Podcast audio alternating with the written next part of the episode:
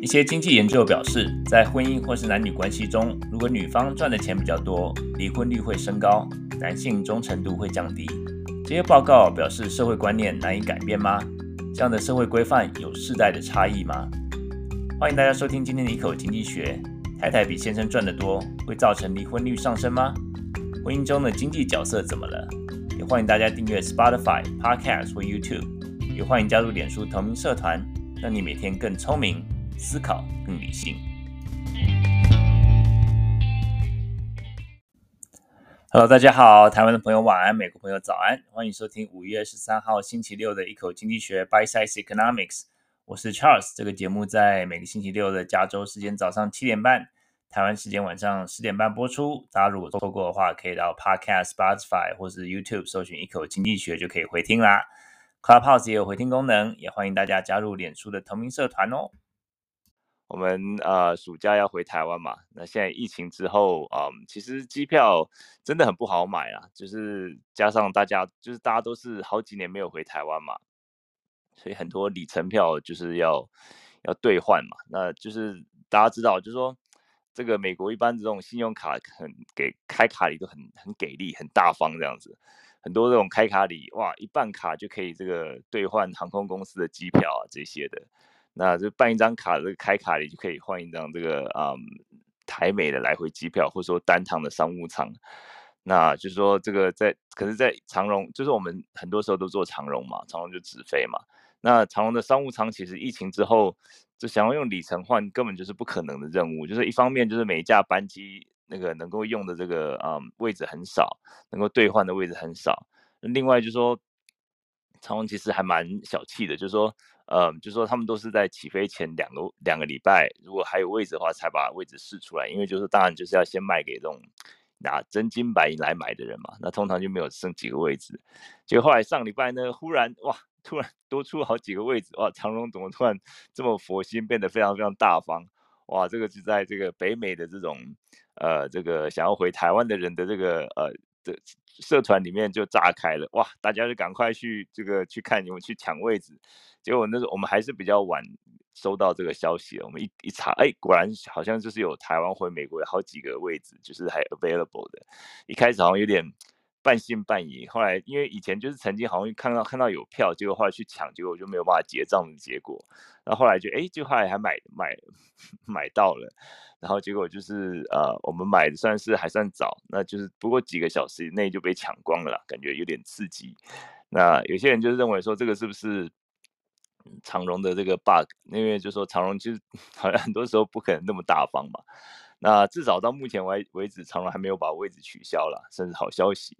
那有些人就说，哎，会不会是那个嗯，长荣跟星宇要打对台这样子，让很多人就是在这个先在在长荣就是先定了位置。那不管怎么样，就是说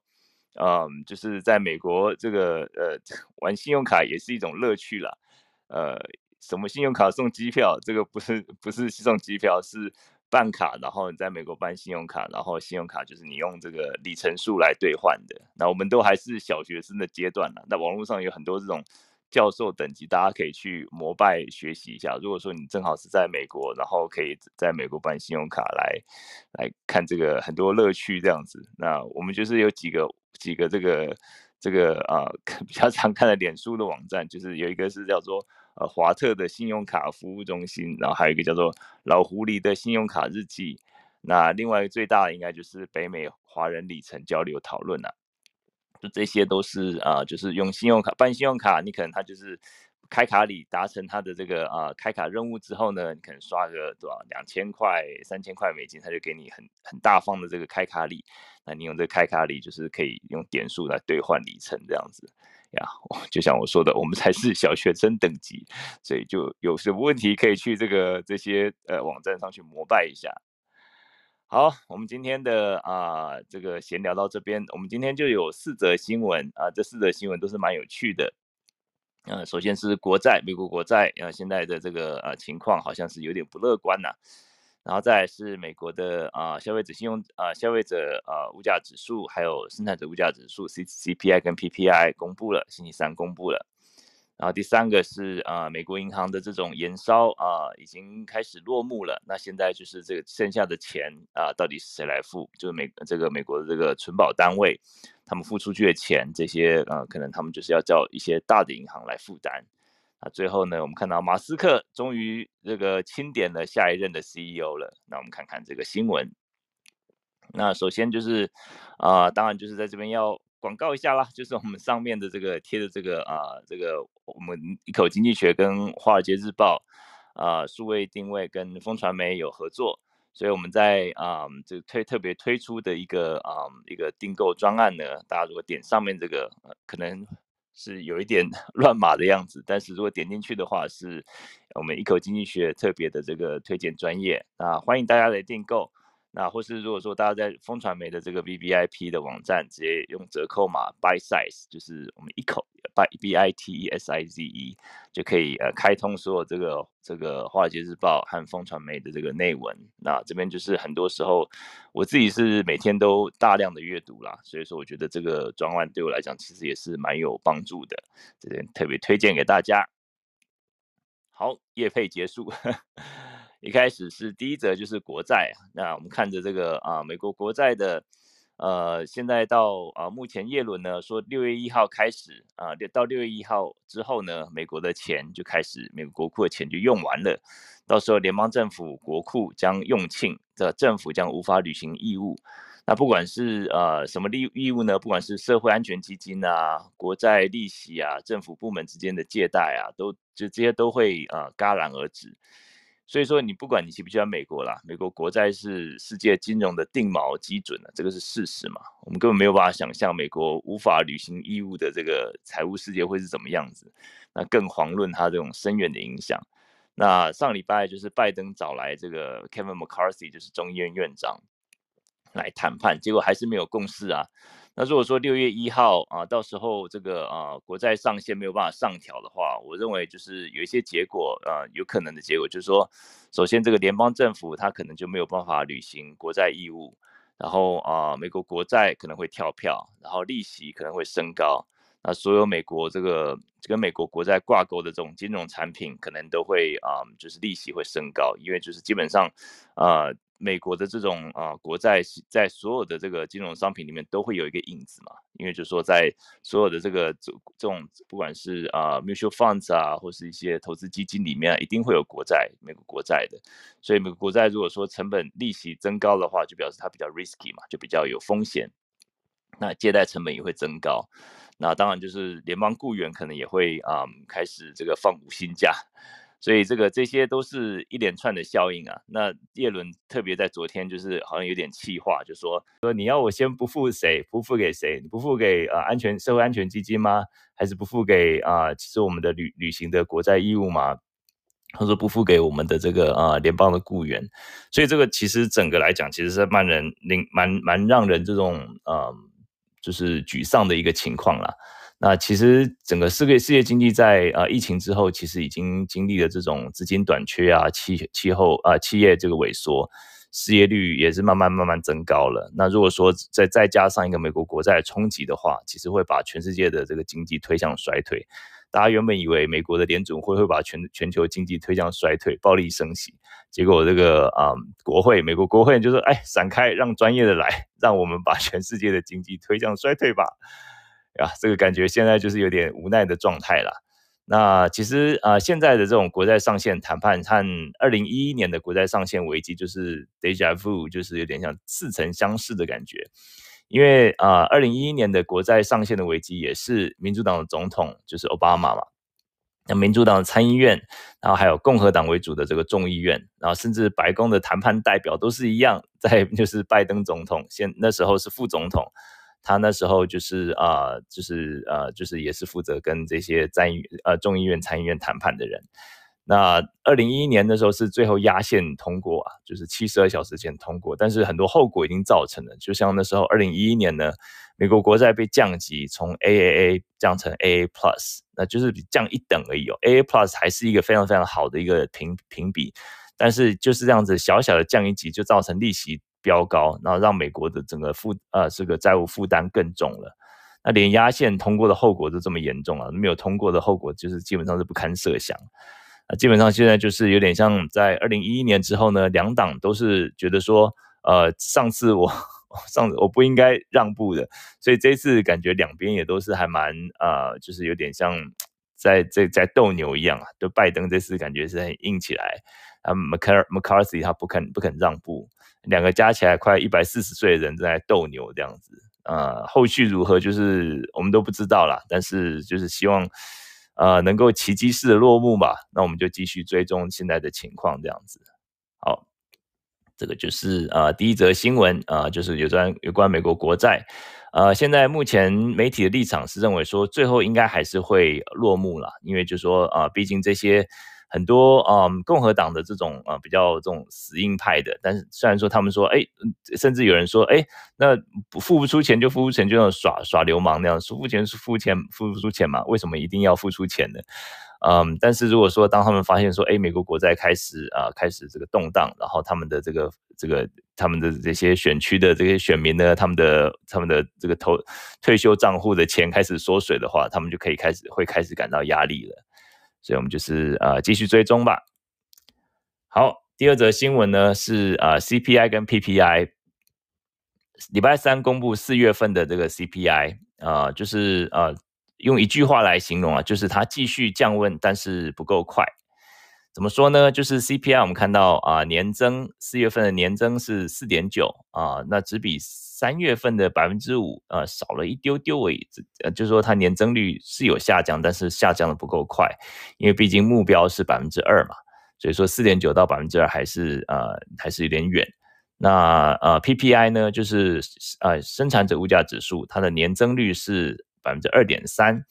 它是低于预期的百分之二点五啦。那我们就看到，就是这些呃一连串的这个数字这样讲下来呢，都是呃稍微有减呃减缓的，继续往对的方向来前进，但是速度感觉有点呃失去那种动能的感觉。那 CPI 我们看四月份的最大的这个呃贡献者就是住房支出，这个四点九里面呢有六成是从住房或者租金上涨而来的。那所以说目目前看到这个租金调整，就说。呃，租金当然就是跟房价有关系啦，因为房价越高，租金越高嘛。因为就是就一个屋主来讲的话，他当然如果说要付的这个啊利这个 mortgage，就是他的这个房贷越高的话，他当然是希望能够啊，就是用更高的租金来补偿他这个啊补偿他这个房贷的部分嘛。但是啊，现在看起来就是说，如果说啊这个部分就一直在持续在增高的话，那啊。因为就是说我们看到升息嘛，升息就是大家表示说这个屋主要付的利息会越来越高，那利息越来越高，他当然就希望能够再把租金增高嘛。但是租金如果说消费者已经到顶了，触顶的话，那最后应该会达到一个平衡了。因为现在有一些啊、一些调查租金的调查报告，就是发现说，哎，好像已经开始有点触顶的一个趋势了。那不过这个触顶的趋势足不足以撼动这些包租公、包租包租婆那个涨房租的意愿呢？我们就不得而知啊。因为很多时候房租的这个 renew，就是说他们的这个啊重新的这个签约，通常是在在五月到九月这个中间。很多时候就是可能要到五月到九月这个才能够看到说这个房租是不是真正的开始下降。那这个新闻呢，还有另外配合另外一个搭配使用，就是像上礼拜四的初领就业失业救济金的这个人数达到十八个月的新高啊，达到一个礼拜达到二十六万四千人。那这个其实就说明的需求放缓，这个劳定劳动市场开始出现这个松动了。那这个其实就是联组会他们之前就是一直呃一直在希望的一个前进的后果，就是说我们看到 CPI 通膨开始慢慢降下来，那劳动这个啊、就是说可可能开始失业率开始慢慢慢慢增高，那如果说失业的人人口慢慢增高的话，就表示说哎消费者可能就购买的力道或者说他们能够付出这个口袋里面的钱就越来越少，能够付出的这个啊、钱就越来越少，所以说他们能够愿意可能够负担的房租可能就。没有办法继续再飙高这样子，那这个其实就是一个比较啊、嗯、比较呃这个理想的状态啦，就是我们之前一直在讲的软着陆，这个就是呃一直我一直还是希望相信美国啊经济会软着陆啊，软着陆就是说我们有没有这个飞机下降的时候呢，在轻轻的着地，就是大家感到哎不会太多不不舒服。那我们看到通膨开始降缓，那就业情况开始降温，就是不是一个骤然一个悬崖这样掉下去，而是慢慢慢慢的。所以说，呃，我觉得软着陆还是蛮有可能的啦。那这个其实一直都是我的一个一个一个看法，目前还是没有改变。那这些新闻呢，这些资料点也是啊、显示说，哎。的确有软着陆的机会还是蛮大的，所以目前就继续来啊、呃，继续来观察吧。那我们就是看到这个 CPI 的新闻，那我们看下个月会不会有没有办法继续的降？好，第三则新闻呢，就是呃，美国存保单位 FDIC 呃，就是他们之前因为这些银行风波呢，嗯、目前银行风波算是告一个段落了。那嗯，之前美国的这个 FDIC 就是联邦存保机构嘛。他们因为就是西谷银行啊，还有 Signature Bank 啊这些，他们倒闭，然后引起的挤兑，然后他们就是宣布说，他们超过啊、原本是只有保这些超呃低于二十五万美元啊、的这个存户，呃，确保他们的钱是拿得回来的。但是那时候他们是为了要避免蔓延，所以说他们就是宣布说，所有的所有人，不管你多少钱，都可以保障。所以说这个就是算是有效的遏制这个啊、呃，这个没有继续蔓延了。那所以说，FDIC 的这个存保人这个啊总共基金呢，在这中间也花费了一百五十亿美，将近一百六十亿美元。那这个钱要谁来付呢？拜登之前一直说不能不能让消费者，不能让这个民众来负担。所以他们 FDIC 现在提议，就是说他们对大银行这征收更高的费用，让他们来负担这个一百将近一百六十亿美元。为什么呢？因为他们认为说在，在这个矽谷银行跟 Signature Bank 呃这个倒闭之后，那这些大银行其实是真正的受益者，因为这些存户就是把这些钱拿到这些银行去，这些比较大的银行去了。所以说，呃，据估计，就是资产差不多超过五百亿美元的银行，还有将要贡献百分之九十五的费用来啊、呃、补足这个一百六十亿的这个支出。那他们估计大概有一百一十三家银行需要缴纳这些费用了。那这些银行呢，就说他们也是在现在在目前在商议当中。那这个他们有六十天的这个啊、public comment，就是评论期。现在这个这个他们提出这样的一个案子嘛，那他们就是看看说这些银行有没有什么其他的呃想法看法，他们最后再定夺这样子。不过目前看起来这个啊、这样子一个想法或者这样子一个。一个方案其实算是合理的，那很多银行也表示说算是可以，虽不满意，但是可以接受。当然你要他们吐出钱，那我们当然都当然都不满意了。不过这个其实是可以有效的，就是等于是他们也在这中间有获利了不少。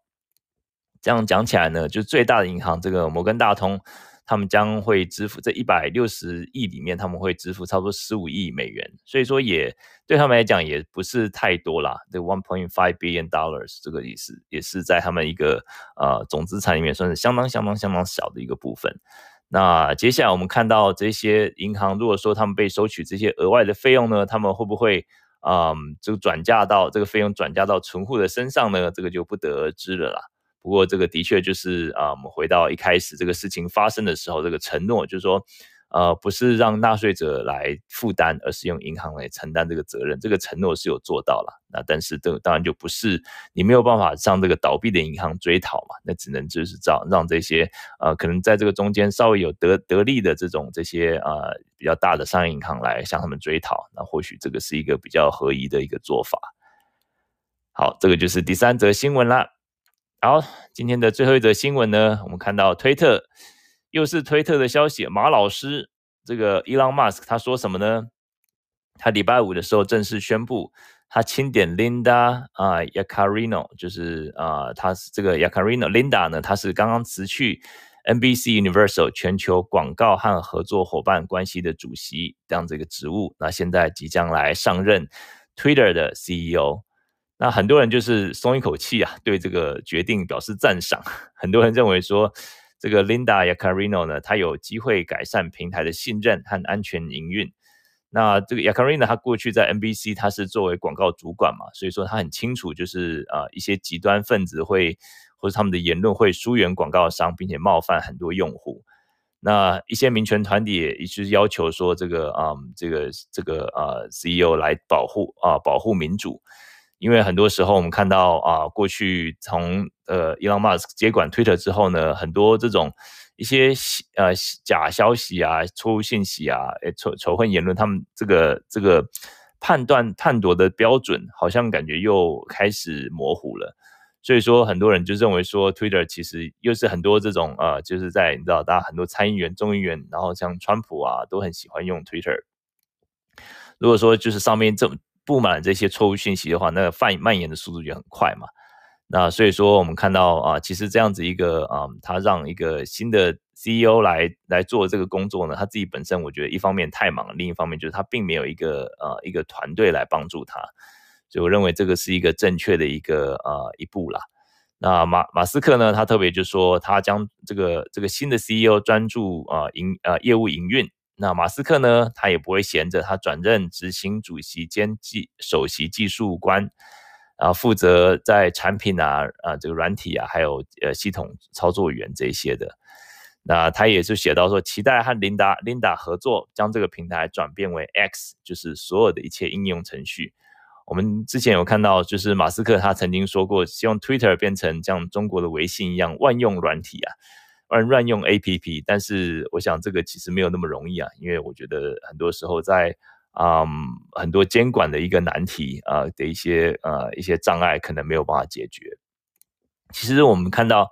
会让马斯克呃做这样的决定呢，就是指呃清点一个新的 CEO 呢，其实就是跟呃广告商有有。前一百名广告商，推特前一百名广告商有一半离开平台，也是也是很大的一个关系啦。我们看到啊、其实就是因为啊、呃，马斯克他入主这个推特之后呢，很多这种比较啊、有争议性的言论，或者说有争议性的决定，比如像他恢复了啊、像是这个啊、Donald Trump，还有一些众议员他们一些比较啊、偏激的言论。然后或是这些啊这些用户的这个账号，然后这个也是让让 Twitter 很多的广告商就离开了。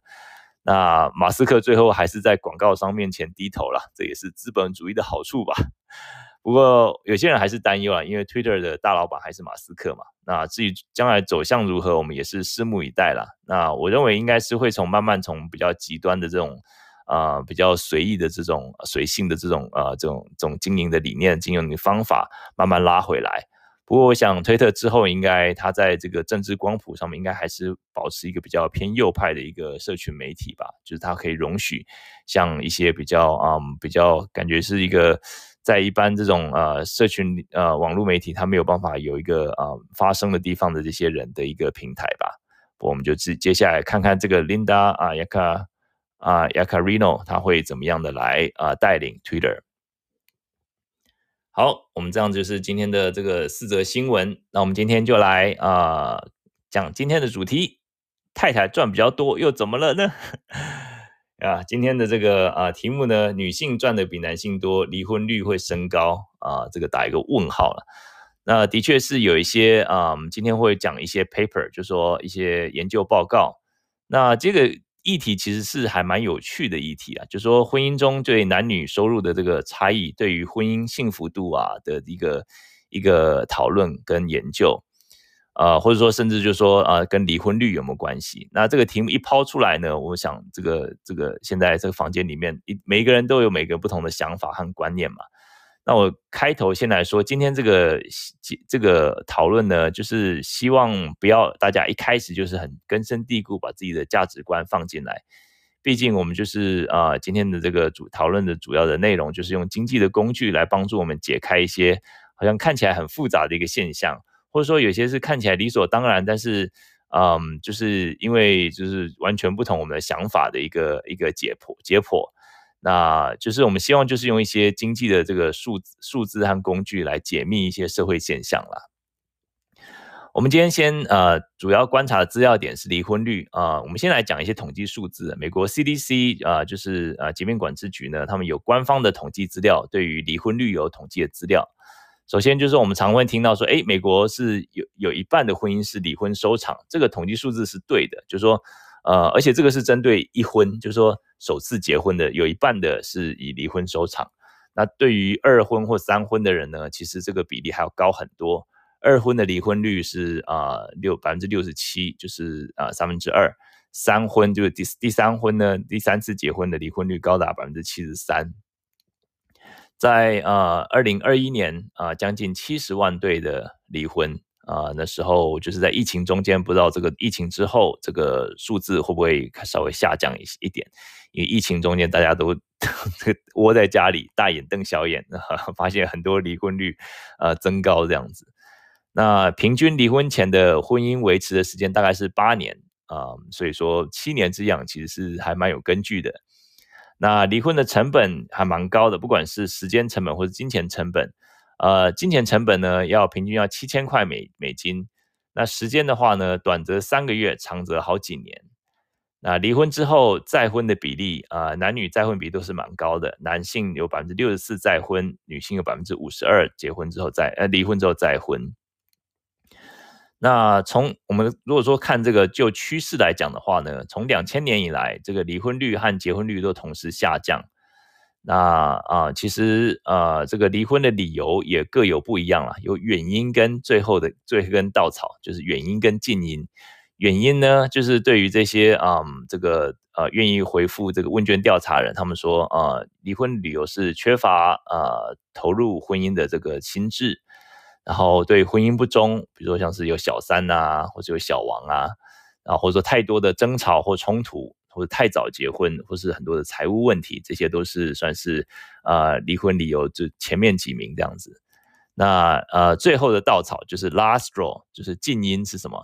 呃就是嗯第第占占这个静音最高的就是婚姻不忠，就是可能出轨这样子。然后第二个就是家暴，第三个就是药物滥用，这是前三名。那最后我们来呃看一看，就是一些数字，就是说。呃，台湾跟美国的差别，台湾呃，美国如果说就一个初估的这种离婚率，就每一千人有多少人多少对离婚呢？每一千人，美国有二点五，这个是呃美国的数字，台湾差不多差不多是二点二啊，所以说美国跟台湾大概都是这个初估的离婚的数字，大概是呃差蛮接近的。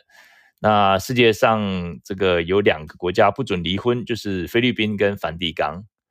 那最后我们来啊、看看这个啊、一些比较啊、就是就经济比较相关的数字，就只有职业别呢最高的离婚率的是赌场经理、酒保啊、还有空服员，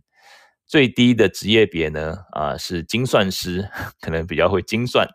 然后基础科学的科学家，还有医学研究的科学家。那嗯最后我们来看看就是婚姻里面呢就是嗯。太太赚钱赚比先生多的比例是啊、有百分之三十八，将近四成。所以我们看到说，大部分的这个婚姻里面还是先生赚的比较多。不过现在看到越来越多太太赚的钱比先生多了。所以说这是一些一些统计数字啦。所以说这个就是一大堆数字看起来呢，就是说其实呃。婚姻离婚的理由并不是那么单一啦，那就是有很多很多，一定是很多日积月月累的一个原因嘛。离婚的原因有千百种，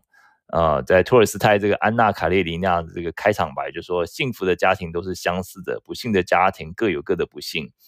其实就道道出了这个嗯离婚这个议题的一个经济研究的议题，这样研究其实是蛮不容易的，因为要控制的变因太多了，就是而且就是用科学的角度，呃，能够。掌控一些可以看到的一些变数，可是有些是没有办法观察的变数嘛，比如说是彼此的信赖这些的，就是比较难控，比较难，就是用一个呃量化的一个一个机制来把它控制住。所以说，除了经济的研究之外，就是说，毕竟经济研究的本质就是希望能够找出一个啊、社会现象，或者说这个社会现象的原因，或者是它造成的影响嘛。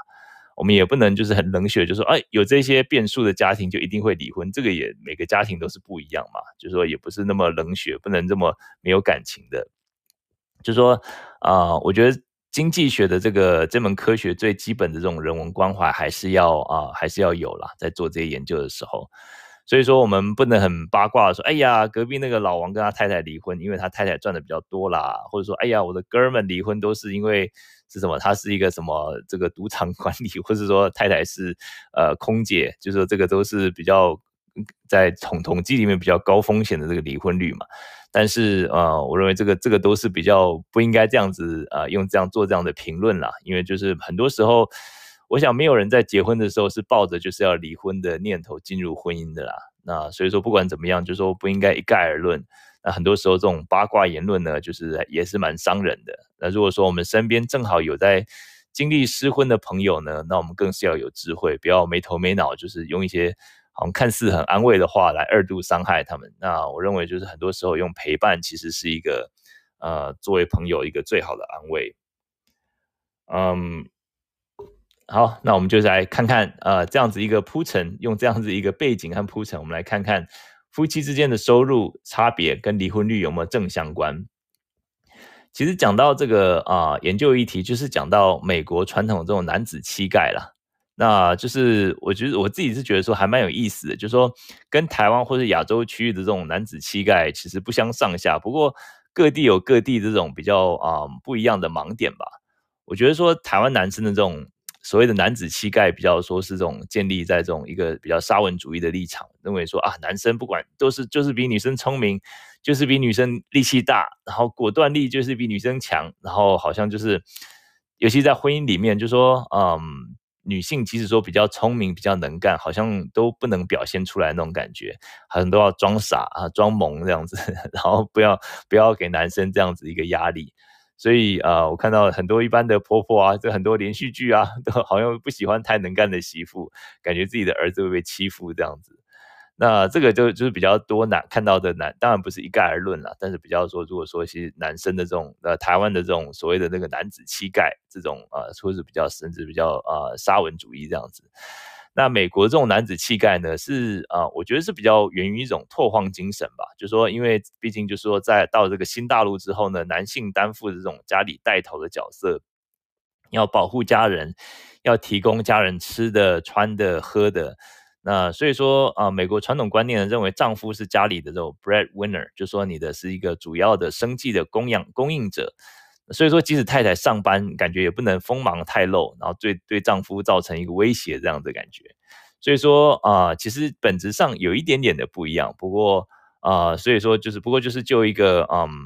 这个经济经济的观观察来看呢，就说先生在美国里面，就说可能会预期是你是主要的这个家里的赚钱的人啊，所以说就这样子一个呃论点，就是先生应该比赚的钱比应该比太太多这句话，其实是普遍社会上的预期啦。那所以说很多经济学家就就好奇，就是诶，如果说不是照这个社会的预期呢，会怎么样呢？所以我们今天就来聊一聊吧。那当然，我们这边就是只谈这个异性恋，或者还有就是已婚的夫妻啦。那同性的夫妻呢，这个就没有，不是在我们这个研究的讨论里面啊。这目前的这个样本数也不够大。那第一篇我们要我们来聊就是一篇这个芝加哥商学院和经济系的一篇，在二零一三年的一个啊一个论文。他们是研究美国四千对已婚夫妻。那这四千对已婚夫妻里面呢，有百分之三十八的太太赚的比先生多。啊、那其实真的这个三十八感觉还蛮多嘛，诶，有有四成的太太赚的比先生多，但是其实这个四成里面呢，就是有三分之一的丈夫是根本没有收入，所以太太是唯一的收入者，就是呃赚取工作赚赚取工资的人。所以说，如果控制到把这三分之一去掉之后，大概只有百分之大概三成的女性赚的比男生呃赚赚的比丈夫多。这个比例来讲，已经比过去高了很多了。因为在一九八七年同样的研究呢，只有百分之十八的女性在嗯双方都有工作的婚姻里面赚的比较多。所以说，我们看，如果说双方都有工作，然后太太赚的比较多，在二零一三年来看是有三成，但是在过去在嗯差不多十三二十在将近三十年前，只有啊不到两成的女性在双方都有工作的情况下赚的比较多。那啊，研究发现说，先生赚的比太太多，的确是一个社会的共同预期和现象。因为我们他如果说啊，如果说控制在各种不同的变数，比如说双方薪水啊、年龄啊、教育、种族、地区啊之后呢，发现说，诶，女性如果说一旦比收入比男性高，她的确她的离婚率的确的确就跟着会跟跟跟着跟着会增高。那比较让人惊讶的一点就是说，你高多少？并没有太大的差别，只要女性比男性更高，不管你是高一千块每个月，或是说一万块每个月，都没有太大的差别。只要女性收入比男性高，这样子一个呃一个变数，就足以让这个离婚率增加。那我们来看看，就是中间就是说，嗯，是不是真的是有因果关系？就是说，我们知道，就是说，像是呃美国女性花在家务上的时间比男性多嘛，每天大概多出四十四分钟。那奇怪就是说，当女性是主要收入来源的时候呢，家这个做家务的时间劳动这个时间的差距变得更大，这个就是蛮奇怪，就是说女性当女性啊、作为主要的这个呃收入来源的时候呢，她反而做更多的家务，其实这个就让人家觉得有点点有点不安的这样的一个结果，就说其实呃一个。就是这个，就是从一个跳入，就是比较像社会学的理论来讲了。因为就是说，呃，一个具有威胁性的妻子承担了更多的家务，要减轻丈夫对这样情况的不安。那其实就是有点，有一点，嗯，就是这样对女性来讲，其实也是蛮不公平的。这样子讲起来，然后还有另外一个，我们发现这个研究里面呢，发现一个比较奇怪的东西，就是说，当女性的收入超过她的伴侣的时候呢，它会影响这个忠诚度。我们看到很多电影啊，好像都是这样，好像女强人好像就是一个啊、对男性来讲就是一个威胁，好像就是甚至就是说在另外一半来讲的话，就是会影响他的忠诚度，就是他会呃外遇啊、小三啊，很多这种狗血的这个剧情，其实不只是电影里面呐、在我们有时候在这个现实生活里面也是会上演。那另外就是说，嗯，就是有一个这个我们看到另外一个 Cornell 呃康奈尔大学的一个研究，他们发现说。如果啊、一个男人在经济上更依赖他的妻子的话，他就可能更更有可能背叛他的伴侣。那就说是呃这样子的情况呢，就是说完全依赖妻子或女友的男性出轨的可能性是反过来，就是说男性赚比较多钱的可能性的五倍。所以说，这个就是呃符合我们刚才看到芝加哥大学这篇报告的一个情况嘛，就会影响忠诚度。如果妻子赚的钱比先生多的话，会影响忠诚度。先生感觉好，自己没有男子气概啊，这个感觉就是蛮让人沮丧的这个结结果。就说嗯，基本上就说符合我们的在做这个研究之前的预期啦，但是真正看到研究结果还是有点沮丧。那还然后就是啊、呃，这些都是针对男性嘛。那我们看到女性呢，其实啊、在二零一三年，呃，圣路易斯大学他们呃有一个对于丹麦二十万对哦，二十万对已婚夫妻的数据，他们发现说，当女性收入高于丈夫的时候，他们呃这些女性更有可能使用抗焦虑的药物，也可能更容易失眠。那嗯，这个当然就是要控制说，这个失眠是不是因为他的工作比较繁重的关系？那这个都有控制这个因素之后呢，发现说，当女性收入高于男性的时候，有一部分的呃焦虑的确是来自于对于男性的啊、这个原本在家庭位置、社会预期的这样子一个威胁造成的结果。所以说，不管对男性来讲，对女性来讲，好像都是一个嗯让人家觉得不安的一个结果了。那这个就说啊、当然就是回到这个一个研究的一个初衷嘛。这个研究结当然就是把女性的收入当成因，那这个离婚当成是果，这样子因果关系，我们想要看看是不是有这样的因果关系。不过当然也是一种可能，就比较正面的看法，就是说或许一个收入比较高的女性更有可能离婚，因为她有经济独立，她有能力嘛，所以说她可以离开一段耗损她心力的一个关系，所以她有这个，她不是好像被困在这个婚姻里面。那另外呢，就是有一个可能，就是说，基本上很高很高收入的女性，在社会常规里面就比较难走入婚姻，那自然也就不会出现在我们研究的样本里面嘛。所以这两个都有可能。不过就是就整个这个不同的这篇这三篇 paper 来这个来看的话呢，就说在婚姻里面，就是女性比男性收入高的时候，的确是有啊离婚率比较高啊，的确也是会看到啊不忠的情况会比较多。啊，甚至对女性本身来讲是一个啊，就是有一个更更加的焦虑，更容易失眠。那其实我觉得这个结果就是说，嗯，我们现在看到女性就是太太赚的钱比先生多，这个应该已经不是一个什么太太不太奇怪或者太特特别的状态了，因为看到很多很多的状态都是这样子，就是男女的经济平等现在其实已经是一个大大家公认认为是一个应该要有的一个现象嘛。就说你在公司里面，同一个职位，你不会预期说男女同工不同酬嘛？那当然，经历进入婚姻之后，感觉就是又另外一套的这个社会预期跟社会规范。就说女性被赋予的经济能力的这个发展，的确比传统的这个价值规范变化的更快。这其实对于不只是呃太先生来讲，对于太太来讲也是一个挑战啦。所以，嗯，我们接下来就是，呃，就是真真的就是这个问题真的太复杂了。但是情况呢，也不见得都是这么糟。其实我们看到啊、另外一篇的这个经济的一个 paper 呢，就说在嗯，我们看到刚讲到这边，感觉就是说结论让人家觉得很沮丧啦。难道太太赚得多就是原罪吗？难道这观念就是这么根深蒂固，这个难以撼动吗？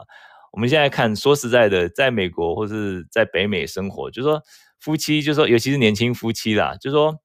其实真的是你很难只有靠一个人的薪水，除非你是这种呃非常非常高薪的这个高阶的这个 CEO，或是说在湾区的这种呃大公司里面工作。现在养小孩多贵啊！因为美国的 daycare 这个学龄前的这种日托中心啊，一个月要一千两千，有些时候还要排队，就是出生就要开始排队，这个都是生活压力很大，就必须要双薪的生活才能够负担的这样子的一个生活嘛。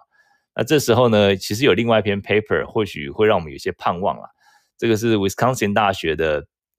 还有这个嗯 UPenn 啊两位教授写的，他们就是在认为说，妻子收入比先生高所造成这个婚姻不稳定，其实有世代的差异。因为他们就是针对啊，在六零年代到七零年代结婚的夫妻，如果说妻子收入比先生丈夫相同或是略高的话。他们离婚的可能性是呃，大概只是高于百分之七十，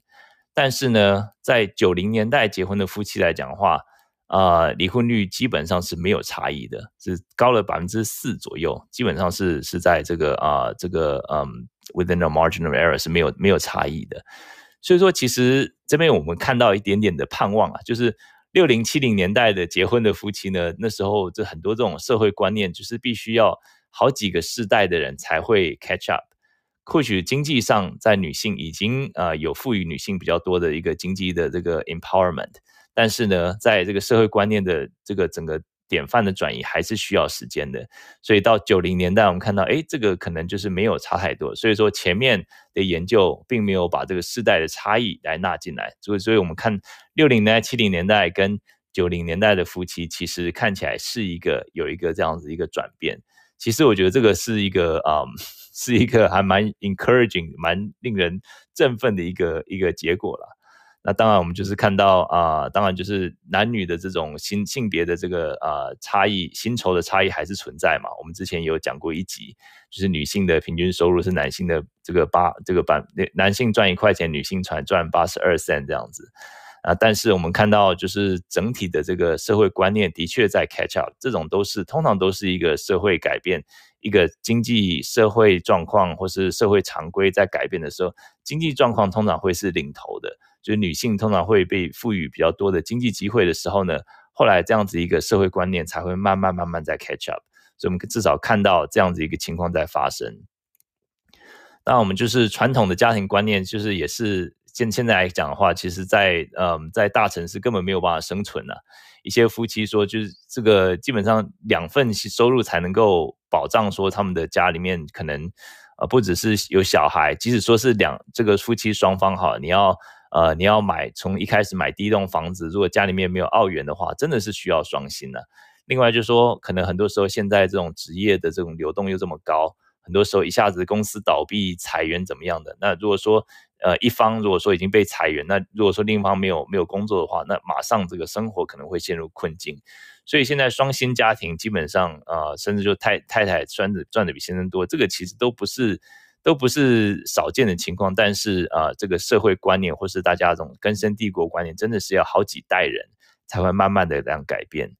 那这样子的经济情况呢，就是也是在摇动这种啊，以夫为天呐，这样传统的观念。或是丈夫是主要的供应者的观念呢？那我认为这个是好事啦，不只是对男性而言，就是说对男性而言，就是我们慢慢看到说，他嗯，其实男性不需要背负这样子的压力。那对女性其实也是一些很有工很有这个工作能力的女性，不需要因为进入婚姻而就是屈尊这样子，被被迫在职场里面做出牺牲，或是说做一些自己因为要照顾小孩，或是接受一些就是做一些比较啊、嗯、比较薪水没有那么高的工作。那我认为说这样子一个传统观念，虽然说很难撼动啊，但是整看到这个一些最后这篇 paper，我们看到就是就整个观念还是有在改变的，所以说我还是蛮有盼望的。那所以我认为说，嗯，其实啊、最后就是讲到最后就是一个一个结论啦。那当然就是这些呃研究，当然就是像我一开始说的，很多研究就是它很多它只能就可以观察到的一些变数来做研究。那很多东西到底是因是果，或者说到底有些东西就夫妻夫妻彼此之间的信任，夫妻彼此之间比较没有办法被观察到的一些现象，这个就是没有办法在呃论文里面来来控制住嘛。所以说，其实这个只是一个社会现象，但是我觉得这个整体的社会现象的确是符合我们啊、大家所看到的，就是说呃在传统的不管是在台湾或者在欧美国家。就是我刚才一开始讲的，这个美国至少在美国，就是认为说男性好像是应该是一个 breadwinner，你要成成为家里面收入的主要的来源，呃，即使不是唯一的来源，你要你也要成为主要的来源。我觉得这样的观念正在改变着。那以前我听过一个比较老掉牙的这个婚姻辅导，说什么啊，男人需要尊重，女人需要爱。这样讲起来好像男人都是铁石心肠，不需要爱啊，女人就是只要给他爱就好了，就可以不尊重他。其实我觉得在婚姻里面，就是男女都要互相尊重了，那双方也都需要爱嘛，这个就是一个婚姻的基础。那其实讲到底，就是说，如果一个人是主要是男性啦，如果是一个男性，呃，当然我是自己是男的，所以我就是就一个男性的观点来讲，如果你是一个本身是很自卑啊、很没有安全感的人的话，你你你不但不会是一个好丈夫，你也不是一个好朋友。我认为，就是说，一个安有安全感的人，就是说，会让人家觉得真诚，也不会啊、假惺惺啊，或假谦卑，或是装腔作势样子，会比较让人家觉得如沐春风。这样子的人，就是呃有安可安全感的人进入婚姻也是一个好伴侣啦，因为他不会把薪水就是等同一个人的价值嘛。今天造成这样一个男性气概，觉得说好像男性气概受到损害，就是你把这个呃赚的钱当做你这个人的价值，认为说你赚的钱多，你就比较多价值，不管对男性女性来讲都一样，呃赚的比较多就比较有价值，赚的比较少就没有价值。其实我觉得这样子一个是一个错误的观念。那所以对一个有安全感的人呢，不管他的另外一半赚的钱多赚的钱少，对他来讲都不会改变啊、他他的伴侣对他来讲的价值。所以我觉得这个才是一个。呃，一个婚姻的真正的，嗯，真正的一个基础吧，而不是把这个很很物质或者说这种呃效用主义放在婚姻里面，就是哎，你能够为这个婚姻带来多少钱？那这也是太现实了。嗯，在圣经里面有讲到，就是婚姻里面要彼此顺服嘛。我的理解就是说，不管是谁赚的多，谁赚的少，其实在婚姻里面就是要彼此同心。就说不是说好像各出百分之五十，哎，我不我不会超过百分之五十，超超过百分之我出百分之五十一，我就会觉得说，哎，我亏到了。其实我觉得婚姻都是彼此都是百分之百，就是即使有一方疏忽了，那还是有一个安全网接着。那今天我们看到这样子一个经济状况，就是说双方都有薪水的话，哎，如果说有一方呃被解雇，或者说他们这个要换工作的话，至少有一方在支持，就是在在在在。维持这个呃家里面的运作，或是有这样子一个啊、比较安全的一个感觉，对于啊、彼此的婚姻，或者对于啊、家里面有孩子的话，都是一个好好的事情啊。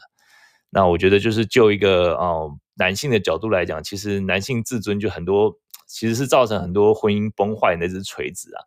很多看起来很自大的人，其实自我价值都很低，很自卑。那不但如此，因为很多时候这种尊严就是男性的尊严啊，你的太太就是要装出不不不只是不知道不知道是不是真的是装出来，还是真的是真心的这个呃顺服了，就是要就是你因为你的这种嗯自我价值，所以说你的太太要要摆出百依百顺的样样子，然后呃赚钱感觉好像不敢赚的比你多，然后因为你的面子，所以说好像要百般顺从这样子，那。嗯，有些时候就说有些有些人不不见得是会用这样子一个嗯很男性自重很自大的样子，有些人是叫所谓的 passive aggressive，或者说有些人会用这种冷暴力啊、酸言酸语，这样人也是很难相处了。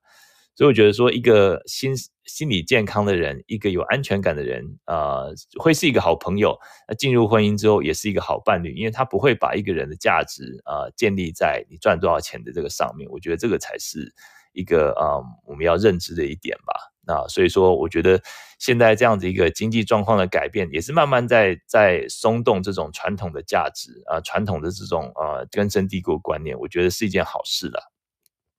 尤其在呃在疫情之后，这个通膨这么严重，对不对？这大家这个夫妻都还是要两边都是要进进入职场工作才能够呃养家嘛。我们看到最近的这个啊四月份的这个劳动数据，我们看到女性的这个劳动参与率已经回到疫情前的水准了。这个其实是一个很让人鼓舞的消息啊，就表示说，呃，当然是因为经济的需要了，不过也是因为啊、就是双方家庭整个经济状况的改变，就是变成说双性家庭啊呃之外，就是说女性赚的比较多，已经已经是是很常见的一个事情了。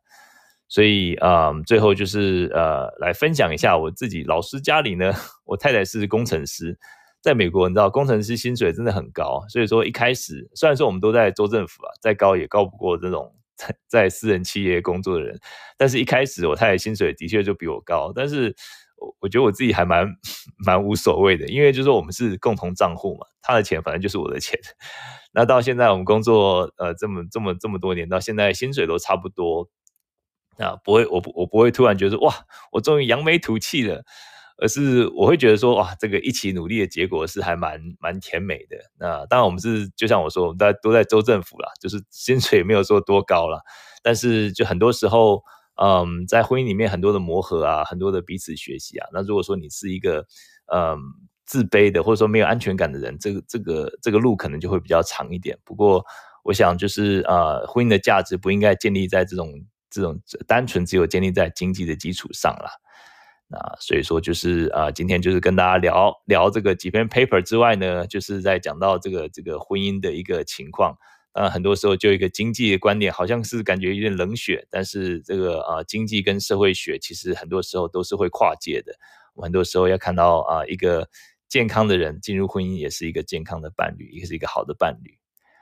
好。那我们就今天聊到这里啊、其实这个周末也是母亲节啦，母亲节祝各位母亲、祖母，呃、这个